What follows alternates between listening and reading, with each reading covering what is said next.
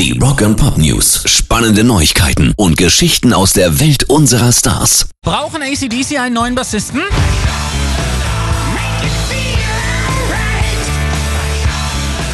Cliff Williams hat nämlich jetzt durchblicken lassen, dass er, Zitat, gerne ein paar Shows spielen würde. Das klingt nicht nach einer kompletten Tour und schon gar nicht danach, dass der 71-Jährige danach überhaupt noch weitermacht. Vor Power Up war er ja eigentlich auch schon ausgestiegen, weil es aber eben auch eine Hommage an Malcolm war, wollte er dann doch unbedingt dabei sein. Und jetzt, wegen Corona, hat er wohl auch noch mal Lust auf Shows, aber eben nur ein paar. Und dann ist Cliff Williams raus und wird sich auf seinen alten Teil zurückziehen. Vielleicht ist er ja gar nicht der Einzige. Rock and Pop News. Die Witwe von Chester Bennington lässt sich nach einem Jahr Ehe wieder von ihrem Feuerwehrmann scheiden.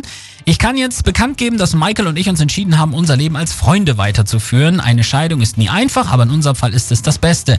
Wir bleiben gute Freunde und er bleibt ein wichtiger Teil im Leben meiner Kinder, schreibt Linda Bennington auf Instagram.